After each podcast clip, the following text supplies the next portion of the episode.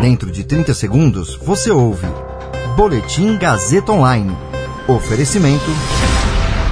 Se você tem muito o que dizer e quer escolher uma profissão para dar voz às suas ideias, a Faculdade Casper Libero é o seu lugar. Jornalismo, publicidade e propaganda, relações públicas, rádio, TV e internet. Todas as possibilidades abertas. Acesse casperlibero.edu.br e conheça as infinitas rotas que o mundo da comunicação oferece. Comunicação é mais do que uma escolha, é um modo de existir. Agora você fica bem informado e atualizado. Está no ar o Boletim Gazeta Online. Vacina passa em teste de fábrica e Fiocruz anuncia início de produção em larga escala. Mortes de idosos acima de 90 anos por Covid-19 caem 70% na cidade de São Paulo em fevereiro. Você ouve mais um Boletim Gazeta Online agora comigo, Caio Melo. A vacina de Oxford passou nos testes de estabilidade e consistência e a Fiocruz deve anunciar hoje o início de sua produção em larga escala.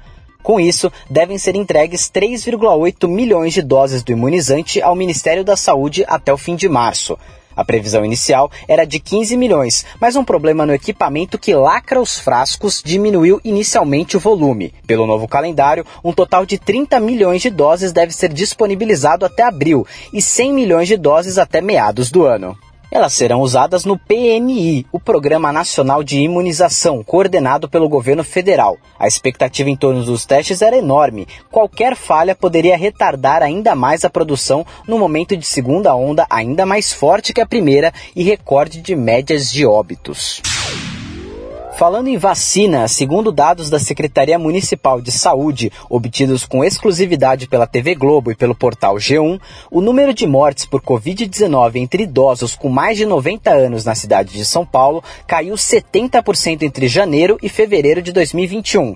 Para especialistas, a redução acentuada, principalmente nas mortes desse grupo, pode já estar refletindo os efeitos da aplicação das vacinas entre os idosos da cidade, que começou há 30 dias. No Pernambuco, um levantamento da Secretaria Estadual de Saúde também mostrou, por meio de dados preliminares, uma diminuição no número de solicitações de leitos de UTI para idosos com mais de 85 anos com Covid-19 no estado após o início da vacinação. Os dados da Prefeitura de São Paulo compreendem o período das primeiras semanas de aplicação da primeira dose do imunizante contra a Covid-19 na capital paulista, que começou no dia 5 de fevereiro. De acordo com a gestão paulistana, as mortes desses idosos recuaram de 127 em janeiro para 38 no mês passado.